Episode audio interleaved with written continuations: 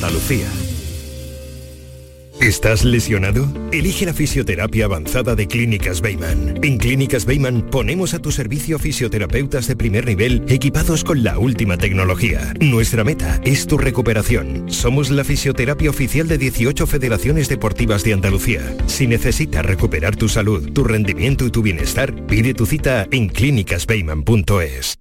¿Te suben la luz y no sabes qué hacer? En febrero el loco, nuestros descuentos no son pocos. Disfruta de nuestras increíbles bajadas de precio. Gestionamos tu subvención y hasta 25 años de garantía. Genera tu propia energía con placas solares y ahorra hasta el 70% en tu factura de la luz. Pide cita 955 44 11 11 o en socialenergy.es. La revolución solar es Social Energy. Hola, muy buenas tardes. Esta semana lo hemos sabido y hoy lo vamos a comentar.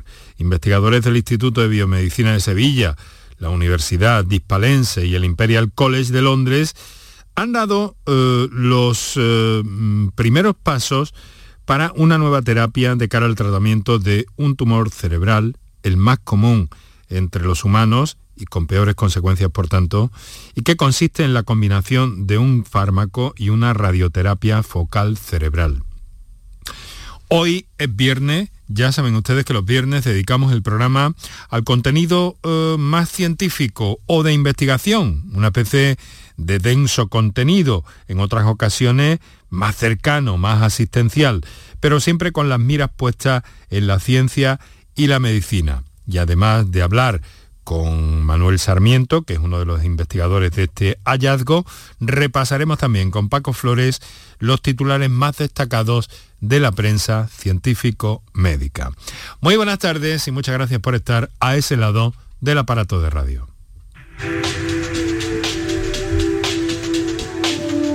Canal Sur Radio te cuida. Por tu salud. Por tu salud con Enrique Jesús Moreno. Bueno, pues en esta tarde en la que eh, la lluvia en algunos puntos durante las últimas horas ha hecho acto de aparición, aunque tan tímidamente, mucho más tímidamente de lo que nos merecemos. Pues en fin, esto es lo que tenemos y en esta tarde vamos a acercarnos a esos contenidos que les acabo de describir. No sin antes eh, repasar muy rápidamente los datos básicos fundamentales de la pandemia en Andalucía a día de hoy.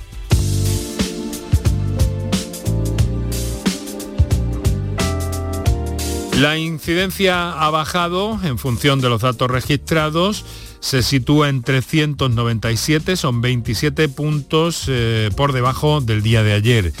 Han bajado también los contagios registrados, hoy son 2.693, teniendo en cuenta que todavía es un número abultado eh, de contagios registrados. Y es elevada también un día más la cifra de personas que han perdido la vida por COVID-19. 39 personas han fallecido, 26 de ellas en la provincia de Sevilla. En los hospitales hay 898 personas, son 22 menos que este jueves y en las UCIs hay dos enfermos menos, 124 en total. Quiero recordarles que según todos los especialistas que han pasado por este programa y por otros programas de otras cadenas y por todas partes, se dice que la situación estaría eh, normalizada cuando estuviéramos en torno, en el entorno de los 50 eh, casos por 100.000 habitantes. Entonces no se puede dar esto por satisfecho. No obstante, los datos no apuntan mal, también es cierto, y con estos datos el consejero de Salud, Jesús Aguirre, ha querido trasladar hoy un mensaje de esperanza para el futuro. Esperanza de la situación que estamos ahora mismo desde el punto de vista epidemiológico, esperanza de futuro, eh, recuperar esos besos perdidos, esos abrazos que llevamos dos años sin dar, esa bulla, con lo que nos gusta la bulla de nosotros.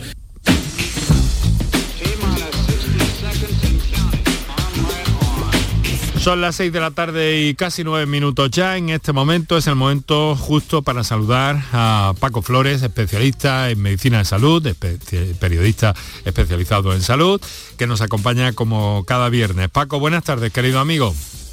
Buenas tardes. Eh, y frías desde el Levante, ¿Sí? ¿eh? donde está lloviendo. Ah, estupendo. Llueve en Almería entonces. Aquí, por lo menos en el Levante, al pie de, Sierra Cabrera, está eh, tenemos una tarde desapacible con vísperas ¿Pero llueve con alegría o tímidamente?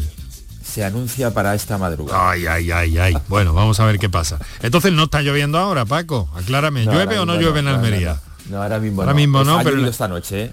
Sí, pero es que, por ejemplo, en el sur de Almería no ha llovido nada, pero aquí ha llovido un poquito. Bueno, un poquito más. Tú estás en la mitad de la, provincia aproximadamente, ¿no?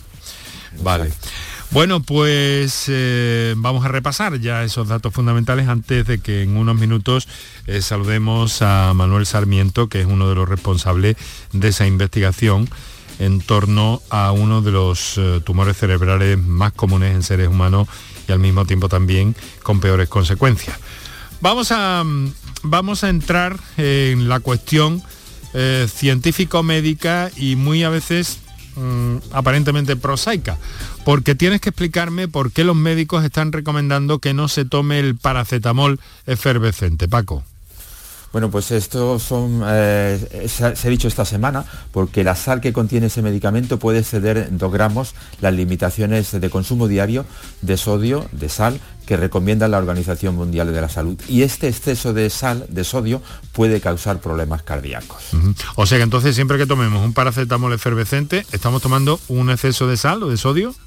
No sé, eh, no es así, Enrique. Lo, que dicen los especialistas es que eh, hay algunos eh, efervescentes, estos que, se disuelven en, el agua, que tienen entre 0,44 y 0,39 gramos. O sea que si te tomas tres al día, no, no, no, es así, pero, no es así, pero si nos tomamos la máxima dosis, que es eh, dos pastillas de estas de 0,5 gramos, ya sí que estamos pasando eh, esa, dosis máxima que recomienda la Organización Mundial de la Salud. Vale, o sea que entonces preferiblemente el eh, comprimido de toda la vida. Normales sin, sin, ser los que se Que lo tengan en cuenta especialmente las personas con hipertensión arterial. Se refuerza la teoría, vamos a entrar en un capítulo complejo desde luego, pero para acercarnos al titular, se refuerza la teoría de que el origen de la pandemia está en los murciélagos. Bueno, esto es lo que dicen los investigadores del Instituto Pasteur de París, que describen que han identificado el gen del SARS-CoV-2 dentro de las poblaciones de murciélagos en el norte de Laos. El estudio sugiere que estos nuevos coronavirus de murciélago pueden tener un potencial para infectar a humanos similar a las primeras cepas del SARS-CoV-2.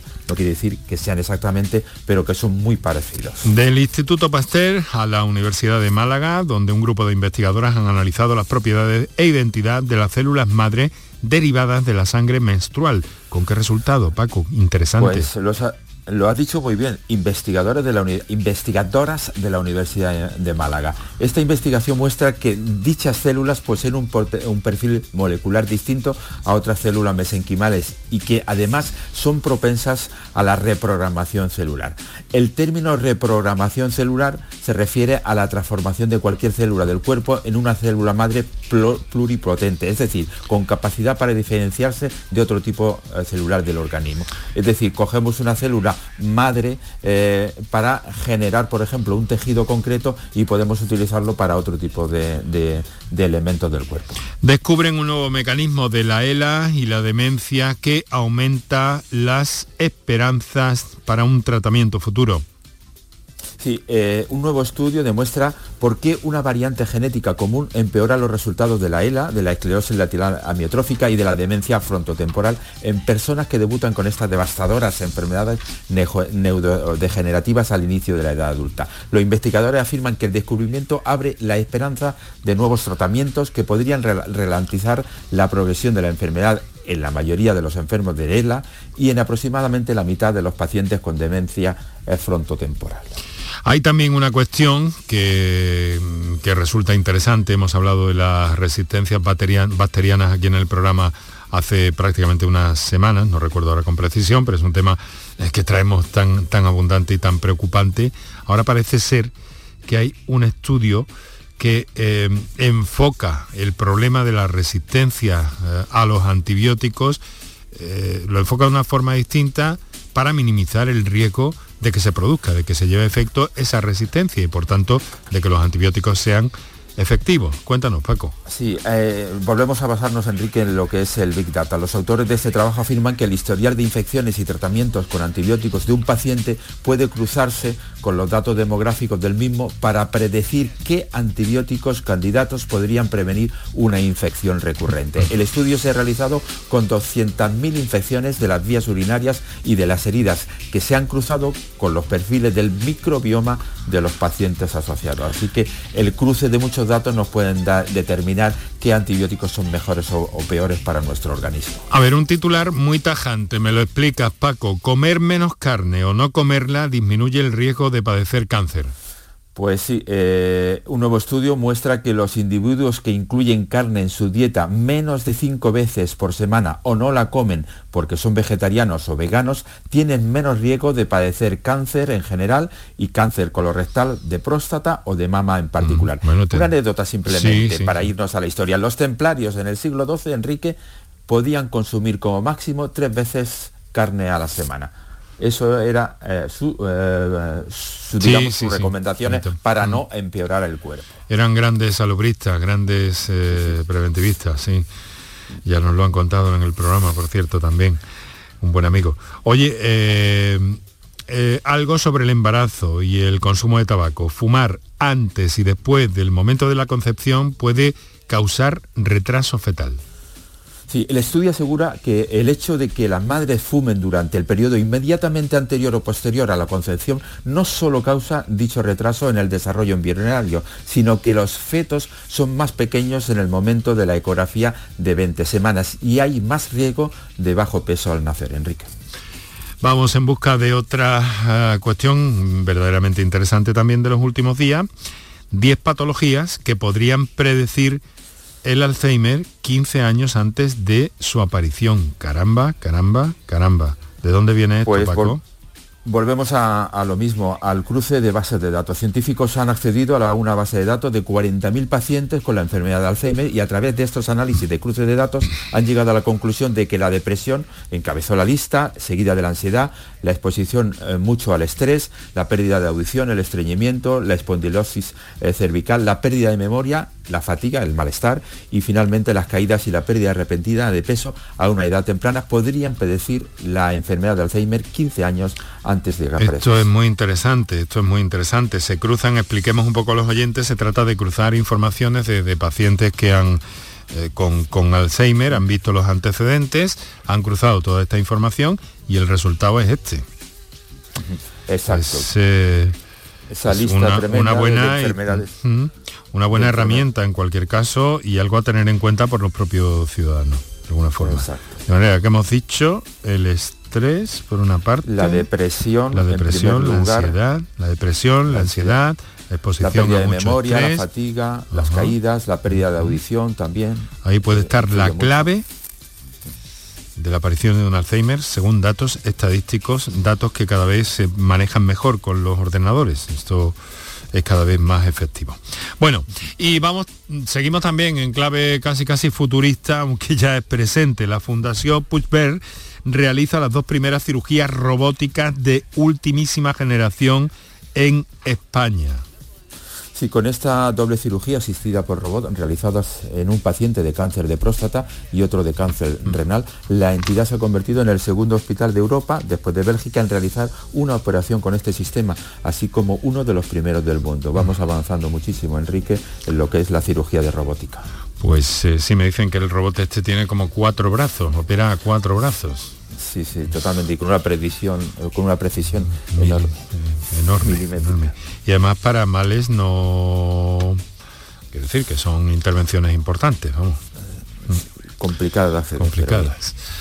6 de la tarde, 18 minutos en este momento. Vamos a dedicar unos minutos a nuestros anunciantes y enseguida estamos al habla con el investigador del IBIS, Manuel Sarmiento, a propósito de ese hallazgo eh, eh, la Universidad de Sevilla y el Imperial College, eh, con, mm, con, con primeros pasos, de alguna forma, para una nueva terapia para el tratamiento del tumor cerebral más frecuente entre seres humanos y con peores consecuencias también. Por tu salud, escucha Canal Sur Radio. Canal Sur Radio Sevilla, la radio de Andalucía. Las furgonetas Mercedes-Benz están fabricadas para darlo todo. Y con el servicio Express Service podrás contar con un mantenimiento ágil, sin tiempos de espera y con la calidad habitual de Mercedes-Benz. Reserva tu cita en nuestra web y optimiza tus tiempos. Con Cesur y Fervial, tus concesionarios Mercedes-Benz en Sevilla. Bienvenidos a Sacaba. Mil metros de electrodomésticos con primeras marcas. Grupos Whirlpool, Bosch y Electrolux. Frigoríficos, lavadoras, hornos, vitros. ¿Quieres más? Aires acondicionados, aspiradoras, pequeños electrodomésticos. Y financiamos en 12 o 20 meses sin intereses solo tú y Sacaba. Tu tienda de electrodomésticos en el Polígono Store en calle nivel 23. Ven a ver nuestra exposición y sus 25 años de experiencia. Sacaba. Vente a Dimarsa, ponte en mis manos y dile chao, dile chao, dile chao, chao, chao, empieza ya. Tu autoconsumo, nuestro petróleo es el sol. Leques fotovoltaicas Dimarsa y despreocúpate de la factura de la luz. Dimarsa.es. Enrique Jesús Moreno, por tu salud, en Canal Sur Radio.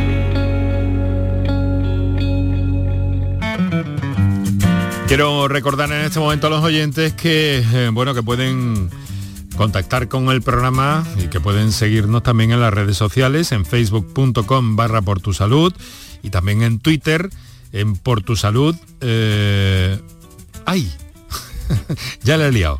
En arroba por salud CSR. Arroba por tu salud CSR. Pueden seguir los contenidos que avanzamos cada mañana sobre el programa de cada día y los resúmenes y eh, destacados también de audio que nuestro compañero Kiko Canterla, eh, cuando puede, eh, pues también hace llegar a través de esas redes sociales.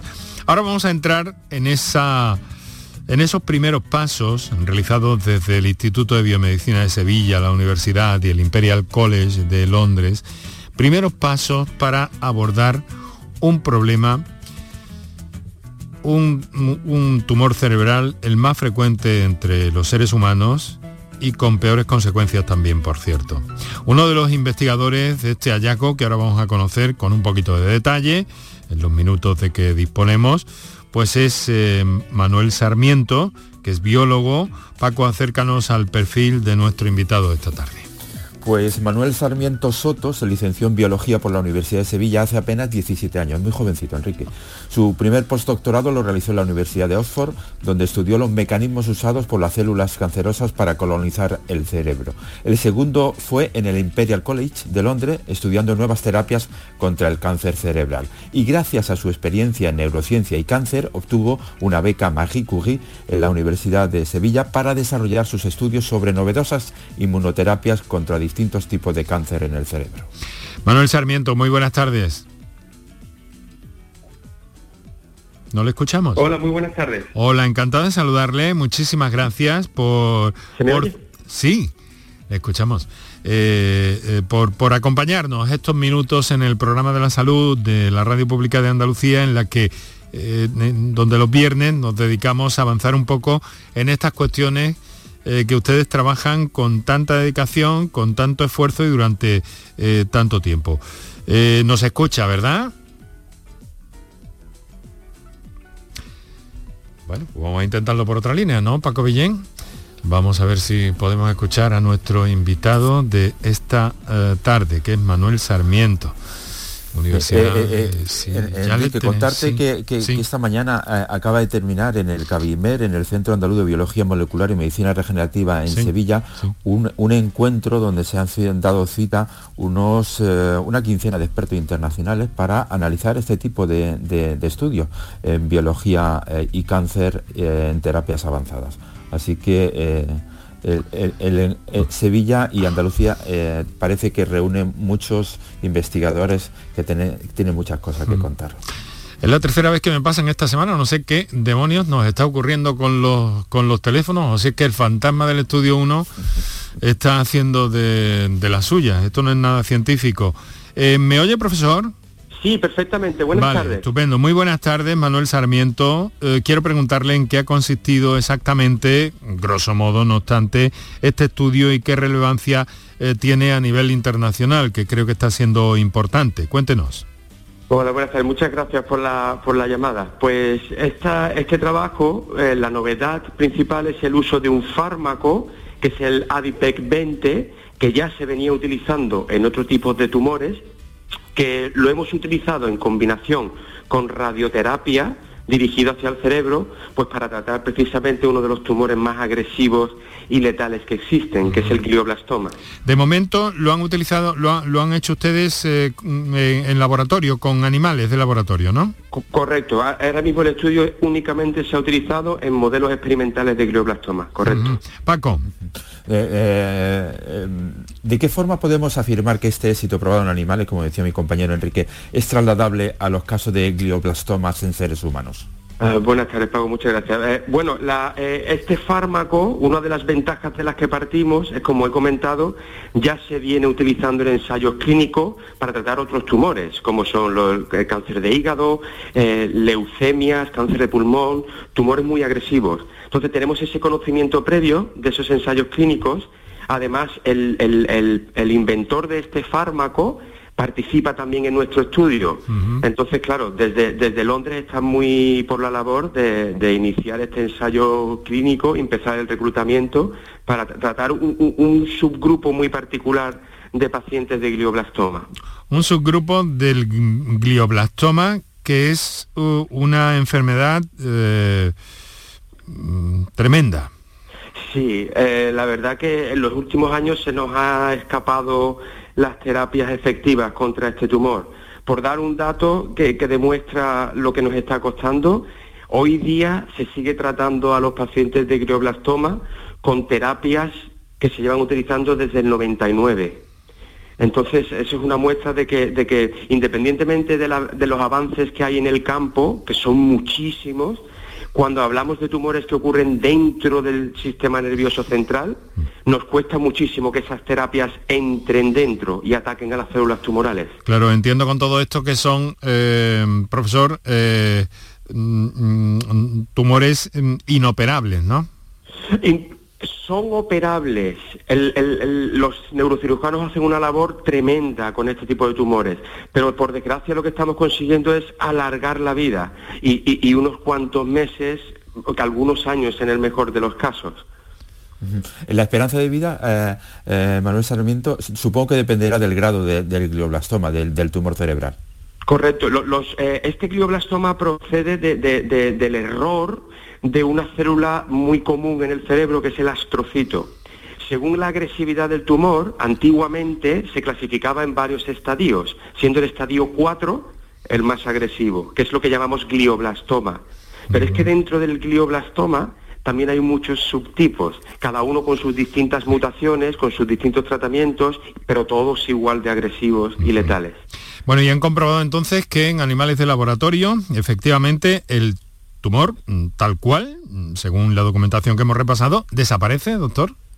Sí, es, la verdad que en 15 años de laboratorio nunca, nunca me había encontrado con, una respuesta así. Mm. Eh, había tenido casos en los que trabajando con otro tipo de tumores se encontraba, nos encontrábamos con un 50-60% de disminución del tamaño del tumor, pero es que estos animales, eh, aquellos animales que no eran tratados, duraban unos 30 días. Mm. En cambio, estos que recibían el doble tratamiento fallecieron por causas naturales. Mm. Paco, rápidamente, tenemos poco tiempo ya. normalmente el, pronóstico de, vida en el diagnóstico de, un, glioblastoma de, grado 4 pueden ser dos años de, vida. Eh, ¿Cuál es el camino a seguir a partir de ahora de este descubrimiento? Bueno, eh, si, va todo correctamente, se empezaría un ensayo clínico de fase 1 en el que buscaríamos estos pacientes que parece que responden bien a este doble tratamiento y a partir de ahí, pues eh, e, el tiempo de los ensayos clínicos, que ya pueden ser de 5 o 10 años en condiciones normales. Pues hasta aquí llegamos, eh, profesor Manuel Sarmiento. Muchas gracias. Traslade modesta, pero sinceramente, nuestra felicitación Y nuestro deseo de suerte a todo el equipo de investigadores detrás de este asunto, eh, que tan eh, fervientemente y con tanta fe se entregan a la investigación. Es día de detallar estos asuntos aquí en Canal Sur Radio en el programa Por tu Salud, en la edición del viernes. Muchas gracias, Manuel. Un saludo. Muchas gracias a vosotros. Buenas tardes. Y nosotros lo dejamos aquí eh, con esperanzas, desde luego, a pesar de que la humanidad se manifieste de la forma en que se ha manifestado durante siglos, durante milenios, y siga haciéndolo con la tozudez, la violencia, la testarudez y probablemente la estupidez, la expresión máxima de la estupidez humana, afortunadamente hay seres humanos que trabajan en positivo. Paco Flores, muchas gracias, un saludo. Y buen fin de semana. No tengo más nada que decir. Aquí Javier Holgado, Paco Villén, Enrique Jesús Moreno.